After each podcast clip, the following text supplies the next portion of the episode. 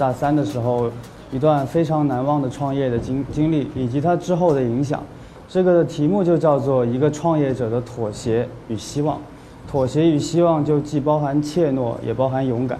我觉得我之前做的做的一系列事情非常典型，可以说是大学生创业的一个典比较典型的事例。然后我觉得大学生创业实际上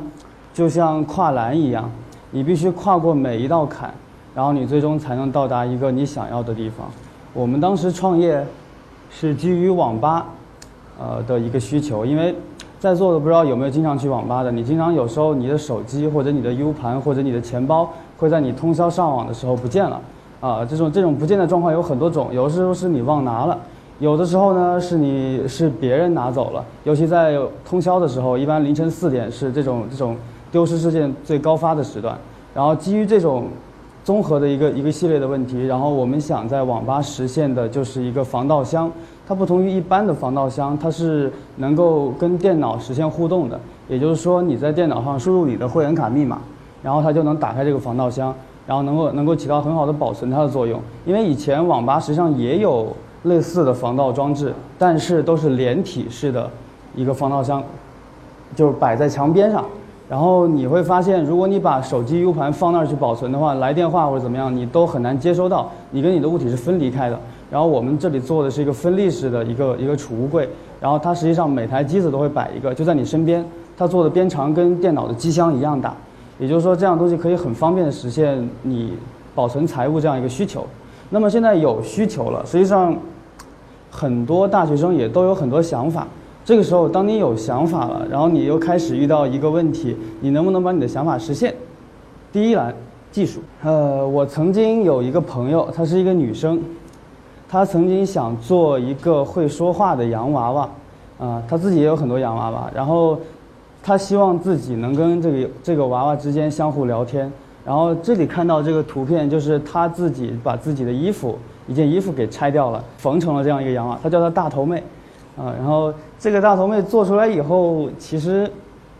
呃，她想进一步做让让娃娃说话这个功能的时候，发现有问题了。他跟我是同一个专业，但是他会发现本科里面的你你光上课的话，实际上学校里的课程是没有办法让你去让一个娃娃说话的。如果你真想要实现一个事情，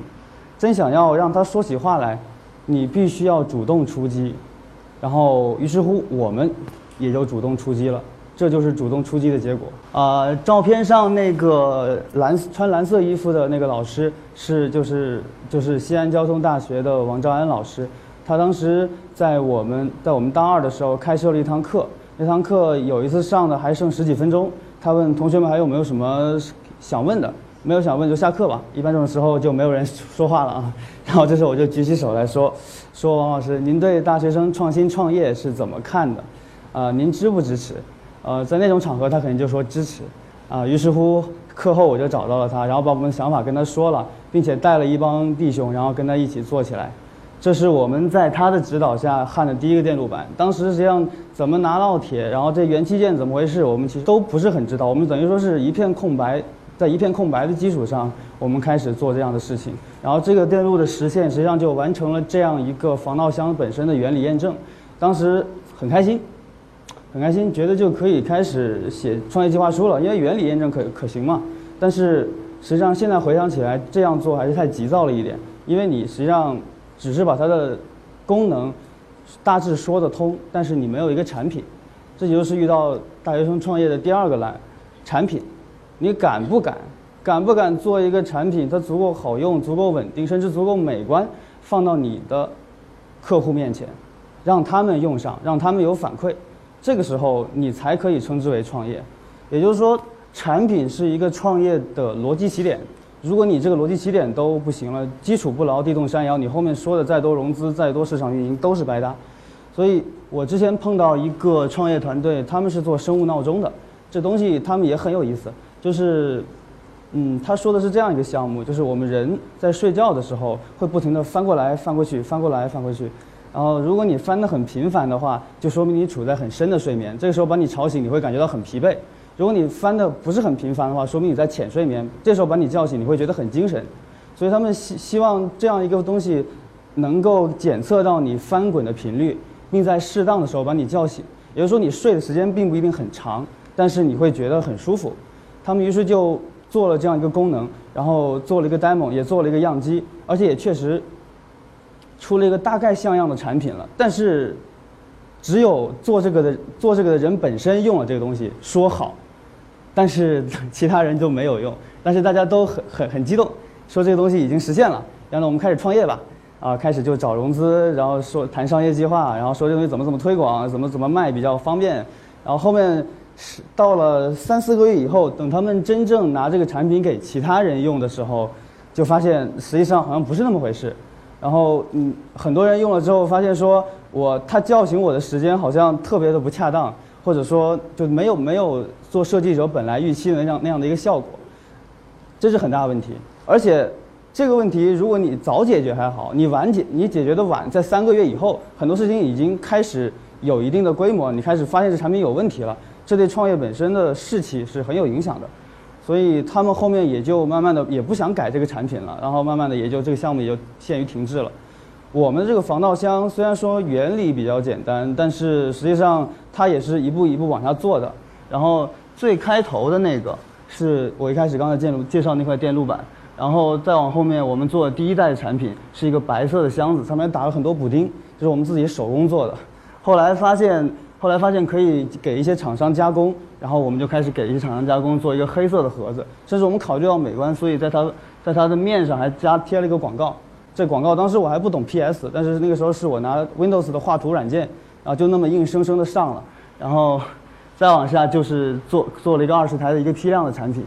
然后。然后你会发现，当时是我们做一台就报出去给网吧试一台，然后让客户用一台，然后等于说是我们每一个每一次的更新都是有道理的。比如说最最要紧的一个是，比如说很多人会说我把手机存在这个防盗箱里，如果来电话来短信了，我拿的会特别不方便。对比方说我正在打游戏呢，我还得跳出去把密码输了输一遍，然后我才能把这个手机拿出来。所以我们这里面有一个在第二代产品的时候加了一个来电提醒的一个一个功能。也说里面有一个来电感应的一个一个传感器，也说一来手机柜门就会自动打开，然后你接它就行了。当然这在包夜的时候、通宵的时候，这个功能是封闭的啊。但你平常你在有意识的状况下，这个功能是开启的。所以说你会发现做产品是很重要的，而且而且产品反馈更加重要。所以说，通过这个这个事例，很多人就倒在第二栏上。然后下面，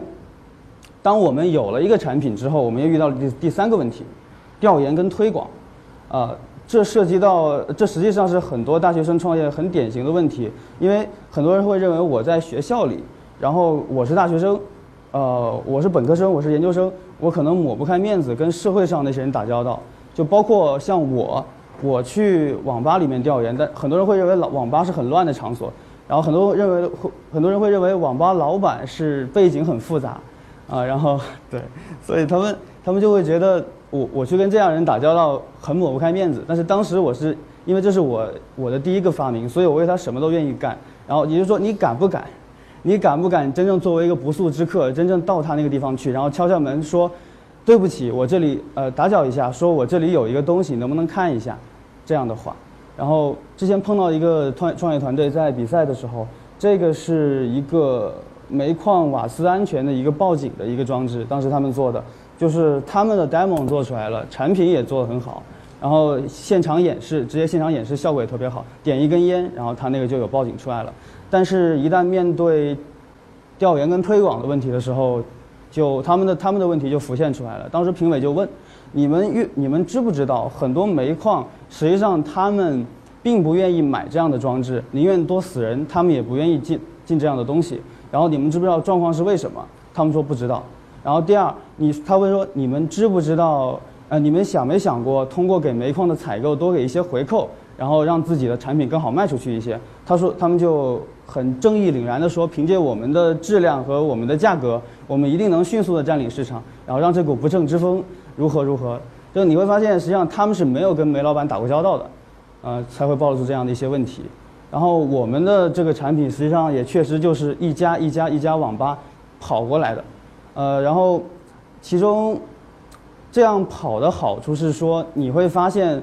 整个一个市场的状况，它并不是一个冷冰冰的数字，啊，因为大学生创业会提到很多数字，会发很多问卷，然后收回来，说这些问卷呃上面的数据很喜人，有百分之九十人认为产这个产品很很好很好。但是实际上，如果说你真正去跑一趟，你会你会形成的另外一幅场景是一个画面，它像放电影一样，会有很多你碰到的人、碰到的事情回放出来。比如说有一次我们在跟一个高校的，就我们学校老师说起这个项目的时候，那个老师就说：“现在的手机啊，已经变得越来越便宜了，啊，丢一两个不算什么。”啊，这时候我就忽然回想起我在一个网吧里面碰到的一个人，他从陕他从陕西的农村来到西安这边，然后他他每天上来网吧的目的，也就是看今天那个买的六合彩有没有中。啊，然后他平常的也就靠手机贴膜这样的生计为生，然后，忽然上个月他手机丢了，他觉得是天塌下来的感觉，然后突然想起他说这个话，然后我就看前眼前这个老师，然后我觉得我已经不需要说什么了，我我已经知道谁比谁比谁更懂市场，我就我就我对他微微一笑，我默默走开了，然后，正因为之前做的前面三个栏我们跨过去了，所以在中国平安。二零零九年的举办的全国大学生创业大赛中，我们拿了一等奖，而且这个项目本身确实是比较短平快，特而且特别真实。相对来说，相相比其他很多大学生创业团队来说，很多其他的团队他们做的是，比如说导师，呃，研究生导师或博士生导师做了一个项目，然后开始产品化，比如他们做的很多东西其实都不是自己的，而且也不是自己想的，也不是说生活中有什么烦恼他们要解决，啊，然后我们这个。会觉得说，一方面之前的工作做比较扎实，而且第二方面本身会比较本能一些，对，比较本能一些。所以当时拿这个奖，而且拿十万块钱的奖金作为创业启动资金。但是你别看我们笑的这么开心，你别看，但是我们在我们在我们在我们在这个顶点的时候，第四栏又出现了，也就是我觉得最难跨过的一栏。压力，对于大学生来说，最大的压力来自于他们的家长；对于我来说，来自于我的父亲。那时候，我拿奖是在上海，然后我从上海打电话回长沙，说说爸，我拿奖了，呃，拿了十万块钱奖金，他们都很看好这个项目，说要继续往下做。然后爸首先说恭喜你儿子，但是还是要以学业为重。后来话题就转移到我还有多少门课没考，要好好考，一定要好好考。那实际上你会发现，我分析了一下他们的心态，他们不支持主要是两个原因：左边的那个叫做学习成绩，右边的那个叫做版权问题，知识产权保护的问题。左边那个是很多大学生都会遇到的问题，就是。你做这样的一些东西，如果你真的全心全身心的投入，你会跟你的学业有很大冲突。呃，他们不希望这样，而且唯一规避掉这个冲冲突的方法就是我突然申请休学一年，这在国外是可以的，但在国内我看了相关规章制度，除非你生一场特别奇怪的病，休息休你才能休学一年。所以说，哎，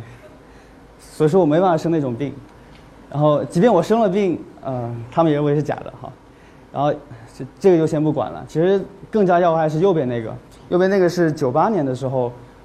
我们家有一个表哥，他做软件的，然后那个时候他做了一个超市管理的软件，卖的非常好，就是那个软件功能做的非常面面俱到，而且他也花了很大心血，而且那个公司成立初期销量也特别喜人，但是在一年之后就倒闭了。哎，后来家里人问他倒闭的原因，他说因为后来盗版的人太多了。仿制者太多了，财务又没管好，就这样没了。所以每次我跟家里人说起创业这个事情的时候，他们就会跟我说起表哥的故事。我第二次又说，他们又说表哥的故事，啊，所以所以有时候我就感觉自己像孙悟空一样，有一道紧箍咒在头上。哎，表哥就是我紧箍咒。基于这样的问题，整个创业在拿到十万块钱之后无疾而终了，无疾而终了。其实无疾而终。并不等于失败，当它不算成功，但并不等于失败，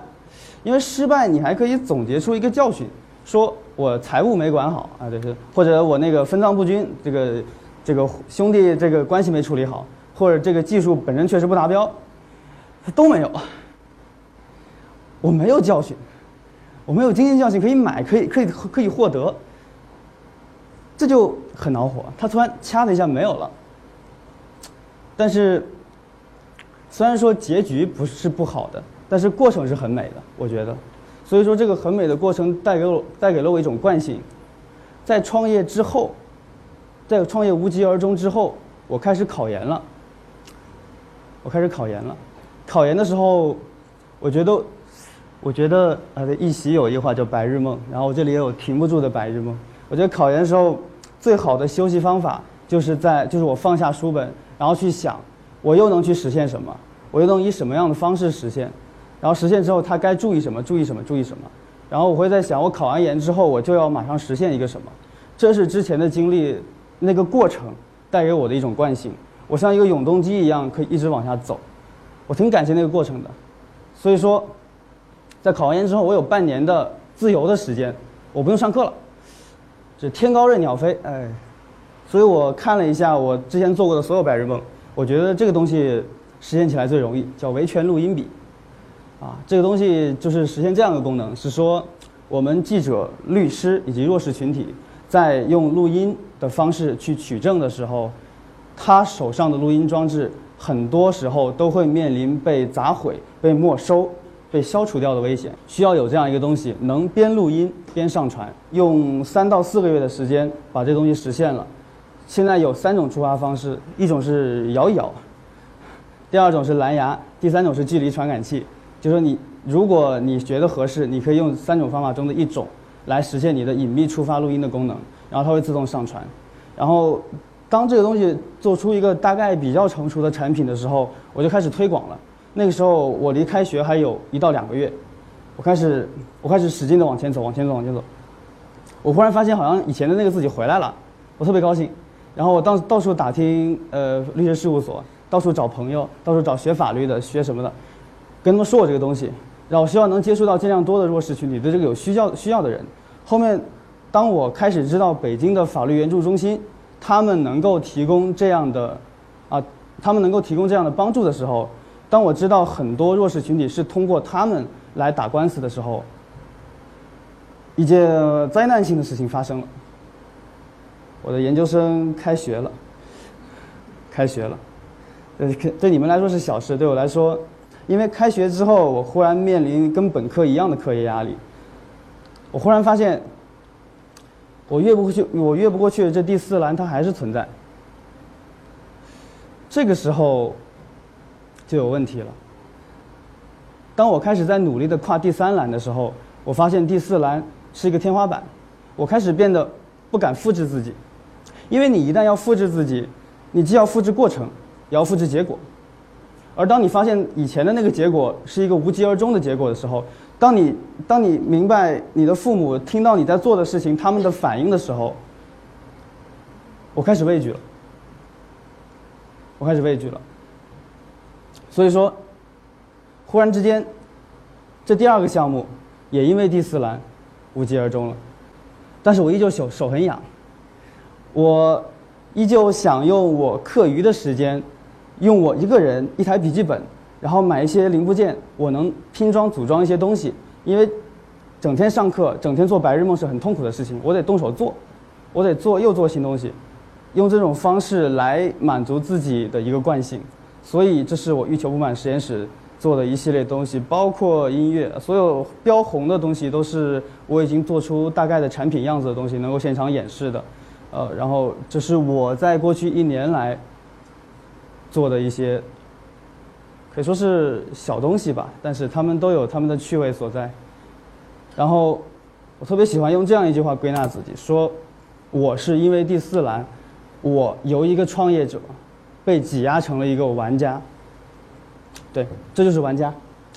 玩家不会跨过第三栏，他们永远把第一栏、第二栏跨过去之后，他们他们就停住了。我发现我之前的行为模式是竖竖长型的，我会盯着一个事情，一直往前，一直往前，一直往前，直到它死掉为止。但是因为有这样的压力，因为有之前那段经历，所以我被挤压成了一个饼状。我会从这个项目开始跨过两个栏，然后再跳到另外一个项目，又开始，跳到一个项目又开始。这是没办法的，那我现在就只能定义自己是一个完整完，但是，但是还是有希望。我跟，对，最后是说，最后落在这五个字：妥协与希望。妥协是说我现在跟家里人达成的妥协，关于创业的妥协是说我将来留校了，做老师了，有一定的科研场地了，有学生免愿意免费为呃或者不叫免费，就是 有以极小的成本为我干活了。这个时候他们觉得创业是水到渠成的，他们支持这样的创业，而且即便失败了也有一定的工资可以拿，也有一个大后方有保证。这是七八年之后的事情，这是我跟他们的妥协。希望就在于这七八年之后我能做什么。我希望七八年之后我这些东西都能跨过第三栏，而那个时候第四栏不存在了，我能真正的飞出去。谢谢大家。